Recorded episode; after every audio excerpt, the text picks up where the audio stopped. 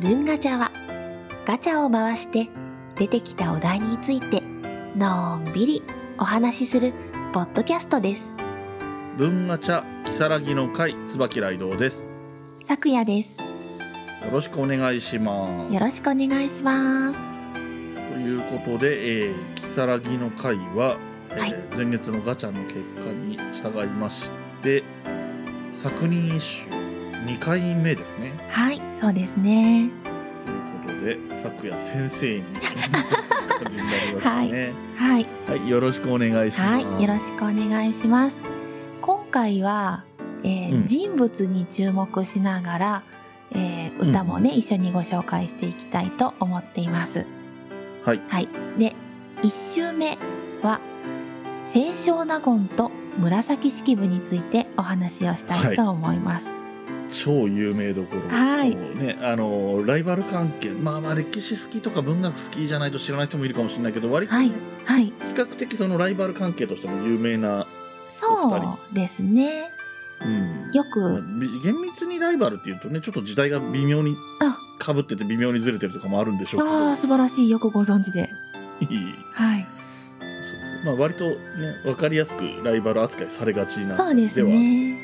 はい。うんそうです。その通りで。よく対比される二人なんですけど、えー今おっしゃっていただいたように、実はちょっとだけ年代が違います。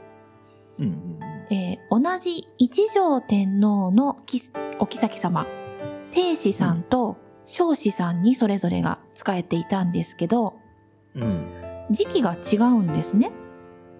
はいで、清少納言は、西暦で言うと993年から1000年まで。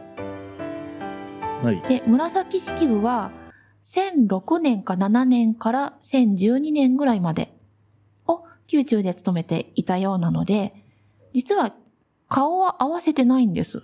うんうんうんあの、割と、ライバル関係だって言われるんですけれども、よくよく読んでみると、一方的に紫式部が喧嘩を売っている感じがします、ね 。なるほどはいはい。あの、批判をしているうんうん感じがします。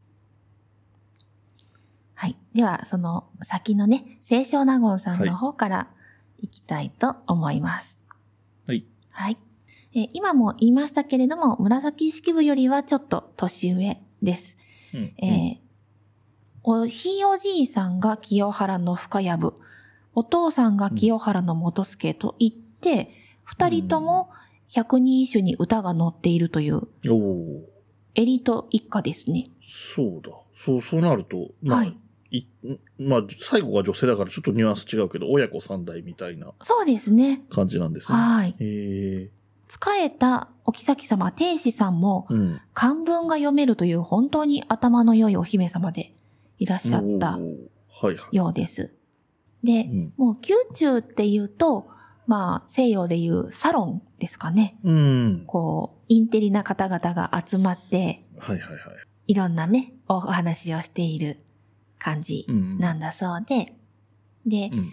この天使さんも知識をひけらかすわけではないけれど、知識を使って遊ぶことが大好きだったようです。うん。はい。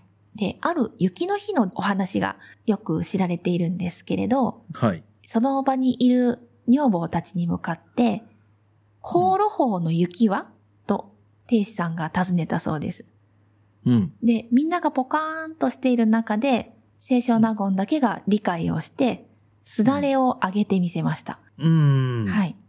中国の八居医という方の監視の中に、そのような、あの、お話があったようで、はい。はい。それを、ちゃんと、清少納言が理解して、航路法の雪はすだれを掲げてみるというのを実現してみせた。というお話が残っています。なるほど。はい。で、あとは、よく知られているのは、扇の骨のお話はご存知ですかね。多分、き聞いたら、あ聞いたことあるってなりそうな気がしています。 はい。あの、あるおじさんがね、いらっしゃって、この扇すごいんだよ。今までさ、見たこともないような素材で作られてるんだよねって自慢しに来たので、じゃあクラゲの骨ですねって言い返したという。おー、はい知らなかったで す。あ、本当ですか、うんは。い。そんなお話も清少納言が書いている枕草子にうんうん。載っています。だから自分でそれを書いちゃうんですよね。こんなことあったのよあそうっかていう感じで。あえっ、と、自分のエピソードをはい。自分で普通に、あの、まあ、書いてるから、まあわ、悪くすると自慢話に聞こえるような。そうなんですよ。よね。それがまたあの、紫式部にとってはちょっと鼻についた部分だったうん。は思われています。い。亭子が出産時に亡くなってしまったので、それから間もなくして宮遣いをやめて、そこから先はうんもうわからないうん、うんという感じになっていますね。なるほど。はい。あじゃあ、没年不明な感じなんだ。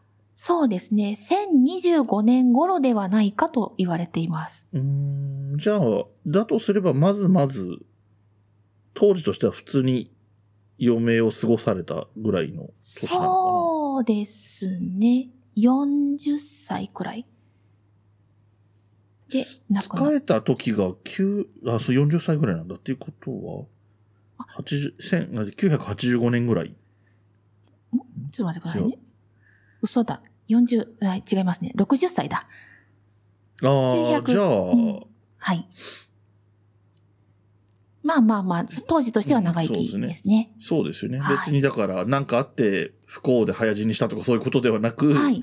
ちゃんと天寿を全うできたみたいな感じではあるんですよねそう窮です地ねを離れてこそいるもののはい。うーん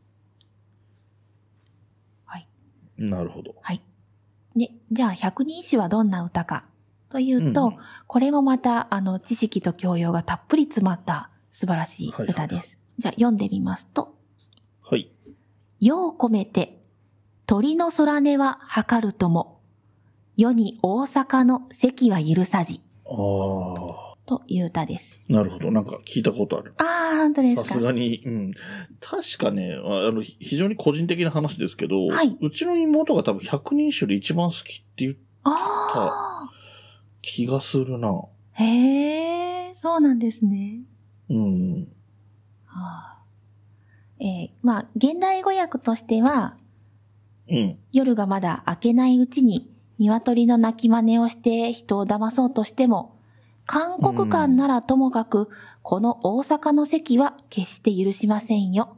騙そうとしてもあなたには合いませんよ。という意味の歌ですう。ん。うん。はい。なんか、それでも、現代語訳してもわけのわからない言葉がいっぱい出てくるんですけど。そうですね。はい。世を込めての込めてというのは、はい。が、えっ、とあ、世の明けないうちに夜が明けないうちに、込めるってしまい込むとか包み込むっていう意味な言葉で、ああ。はいで、夜が明けないうちにうん。という意味になります。鳥の空音は、えー、鶏の鳴き真似、空音って鳴き真似のことですね。はいはいはい。はい。測るとも、騙し、騙そうとしても、うんということですね。うん。うん。この鳴き真似の測り事っていうのが、うん。中国の四季の中に載っているエピソードを使っているものなんです。うわぁ、なるほど。うん。はい。えー、猛将君という方のお話で、あーはいはいはい。はい。結構有名な方なんですけどね。そうですね。はい。この人が真の国に捕まってしまって、そこから逃げ出すときに、一番鳥が鳴くまで開かないと言われる関所、韓国館という関所があるんですが、うんうんそこを部下に鶏の鳴き真似をさせて開けさせましたっていうエピソードがあります。うん。はいはいはい。はいそれを使って、なるほど。なんか、あなたがそうやって、まあ、ちょっと恋人に対してね、あの、うんこれは渡した歌なんですけれど、うんでも、恋人が嘘ついて早々に帰っちゃって、うん。うんうんうん次の日の朝に、ごめんね、鶏の鳴き声にせかされちゃってさ、なんて言い訳のお手紙をうんよこしたんですけど、嘘つきなさいっていう時の歌なんです。うん。えっと、夜が明けないうちに、はいえっと、恋人がもう帰ってしまって、その翌日かなんかに来はたい手紙に対する、まあ、変化みたいな、そうですね。返事みたいなことなんではい。で、その男の方の言い訳が、口実が、はいその、鶏が泣いたと思ったから、もしくは鶏が泣いたから、はい。慌てて帰っちゃ、帰ったんですっって、はい、いそうろです。言い訳だそうでったってことですね。はいなるほど。うんす。はい。なんか、分かったけど、はい。なんか背景とかにもよるなみたいなことがいろいろありますね、ああ、そうですねう。んなんかね、男性の方の気持ちがそれててそうなってるという意味に、パッと聞いた感じは、そんな意味合いも含まれてるのかな、みたいな気もしたけど、そうどですね。ういうことなんだろうな。そこの背景はわからないんですけどそうでね。すよね。だから時代が時代なので、いね、あのー他の女性のところに行ったのかもしれないし、ええ、ええ、ええ。で、そういうことならそういうことで、それでまあ怒ってるんだったら、まあそれはそれで意味がわかるといえばわかるけど、はい。うん。その辺の背景はわかんないけど、とにか く、いい加減な嘘ついてごまかそうとすんなよってことなのそうですねそこが、えっ、と、清少納言らし い、はい。インテリな感じの、うん。えー、韓国館とかいう話猛暑君のエピソードを出してくるあたりが、はい。清少納言らしいねってことです、そうですね。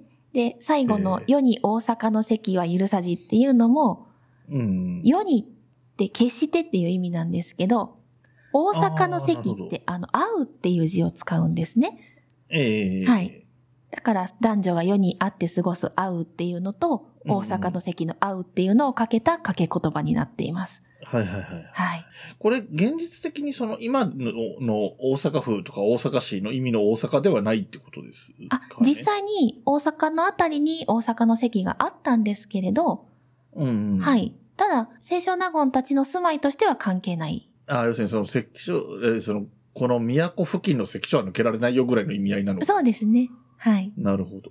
ええまあね、関東でいうと箱根の関所は越えられねえみたいな。 そうですね。なるそんな感じだと思います。ほどうん。なるほど。はい。で、ゆるさじは通れませんよっていう。ええ、許しませんよっていうことですね。だからもうあなたが会いに来るのは許しませんと怒ってますよっていう歌です。おほうほうほうほう。ああ、そうなんだ。なるほど。その嘘ついたことを咎めてるというよりも、もはや来るなということ。そうですね。はい。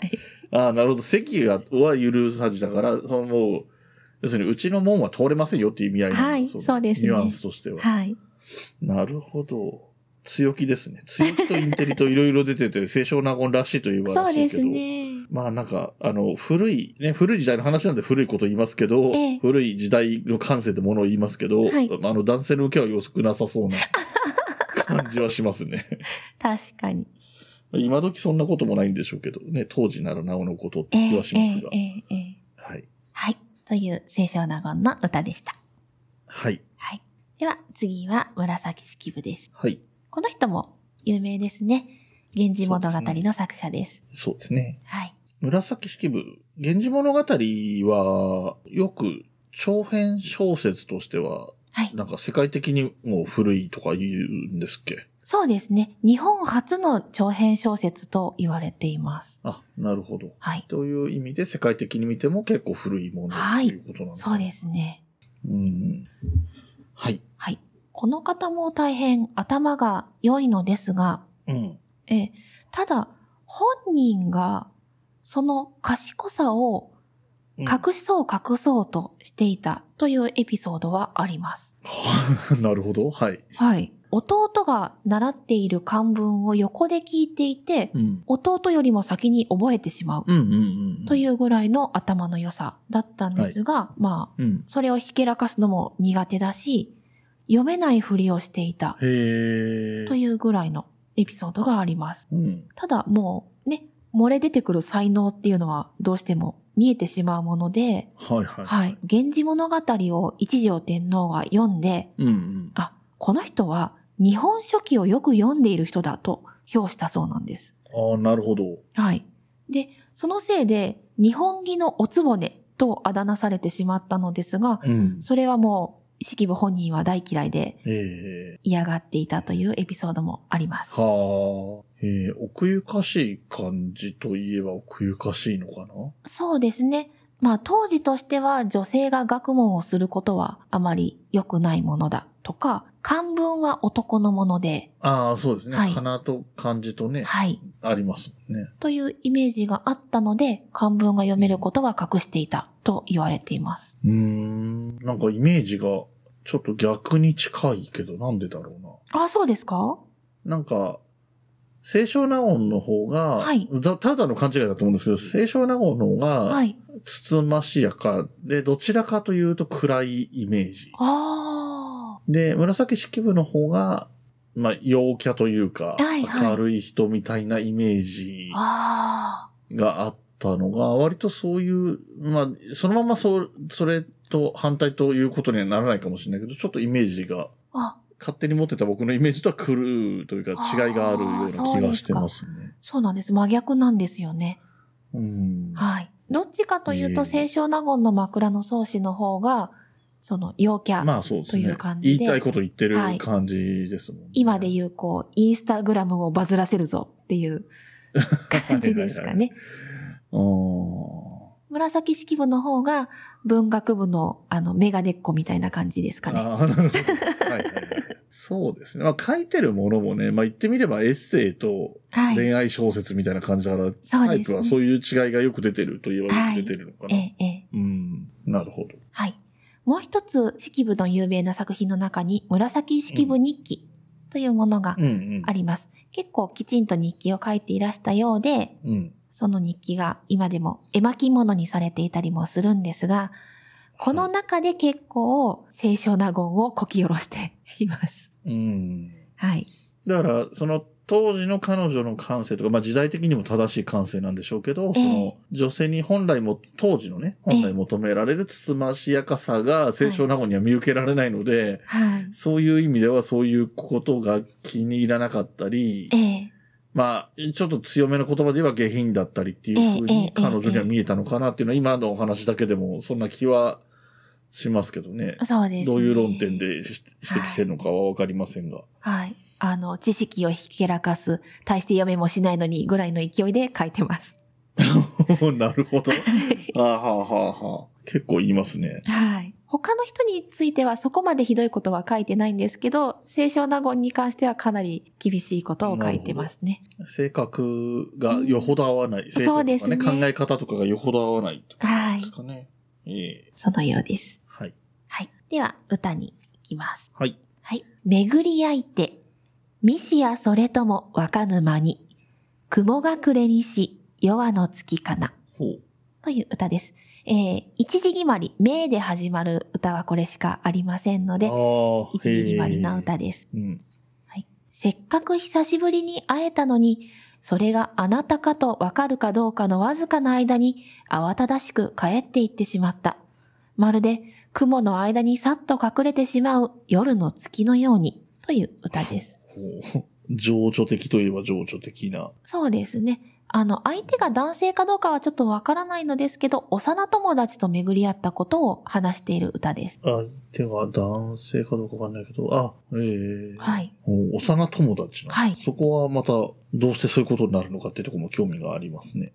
何かね、そういうエピソードがあったようあなんですねる、ほど実際なるほどに。そういうことなんですね。はいうん。で、巡り合いて、幼友達と会って、月と巡るっていうのが縁のある言葉だそうで、よく一緒に使われるようです。なるほど。まあ、ニュアンスとしてはわかりますよね。はいその月の満ち欠けがね、一巡するとかそうですいねうのを巡るとはかいはい言うでしょうしえねえ。見しやそれとも、見たのがそれかどうかもという意味です。へえ、面白いな。はい。うん。若沼に見分けがつかないうちに、うん。雲が暮れにし、夜の月かな。夜はっていうのは夜に半分って書くんですけど、夜中とか夜更けという意味です。ああ、なるほど。いわゆる夜半っていうそうですね読み方もしますもんね。はい。えーっと、なんか、最初にパッと見で思うところは、はい。えー、大阪の席のは会い。うと同じ字が出てくるなっていうのが、その、二人比較してたっていうこともあって、あーはい最初にパッと目についたのはそこでしたね。ええ、ええ、ええ。でも、全然ね、あの、それこそ性格が出て る、こう、テイストの全然違う、その、は合、いう合わないということに関しても、はい。性格の違いがよく出てる。要するに、もう合わないっていう歌と、ええ。ちょっと会えたのにそれともわからないみたいな、そのなん、なんていうのかな。儚い感じとか、ええええ切ない感じとかを歌ってる紫式部と、はい。もう会ってやんねえからなって言ってる清少納言の性格の差がよく出てるような気そうがでしすますね。ね。はい。うんあの、式部はお父さんが越前の国の赴任だったために、うんうんえー20代の頃地方でずっと暮らしていたんですね。なるほど。はい。で、今のように交通も発達してないので、たまに友達が訪ねてきても、それが嬉しかったのに、あっという間に帰ってしまったなっていう寂しさのああ、なるほど。歌かなとはいはいはい思います。えーっと、その、清少納言との比較みたいなことで言うと、その、やっぱり、えっと、歌の中のテイストに、その、まあ、比喩表現みたいなものがね、式部の、はい紫式部の場合は、出てくる、きますよね。その、はい。会ってすぐ、ね、あなただとわからないぐらいで、ええ。みたいなところの説明で、その、うん。ヤハの月っていうような表現が出てくる比比はい、はい。喩っていうのが、まあ、なんていうのかな。情状的というか指摘というか。うん。そうですうんね。で、えっと、比べて清少納言の方は、はい。えー状況説明として、その、鶏の声の真似とかっていうようなものが出てくるものの、はい。で、あと、何その、大阪の席みたいな掛け言葉の巧みさとかはあるものの、情緒的なもの、まあ、まあは、ね、あの、歌の内容が情緒的な要素がないから、しょうがないんだけど、はちょっとい。ね、あの、情感が湧くような詩の良さみたいなところっていうことよりかは、はい。なんていうのかな、それこそ、なんだ枕草子のエピソード的な、はい。こんなことあって腹立ったわっていう感じの、 そうそうそうそうですあね。の、本当に枕の草子とかにありそうなはい。感じのところを、あの、形として歌にしたっていうような印象になりますね。そうですね。面白いですね。はい。うん。という、かなり対比的な二人のお話はでいした。。面白かったです。はい。文ガチャでは、ご意見、ご感想、話してほしい話題などを募集しています。メールアドレスは、文ガチャ06アットマーク gmail.com b u n g a c h a 06アットマーク g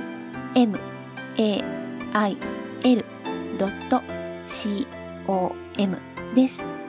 お便りお待ちしています。また、ツイッターもやっています。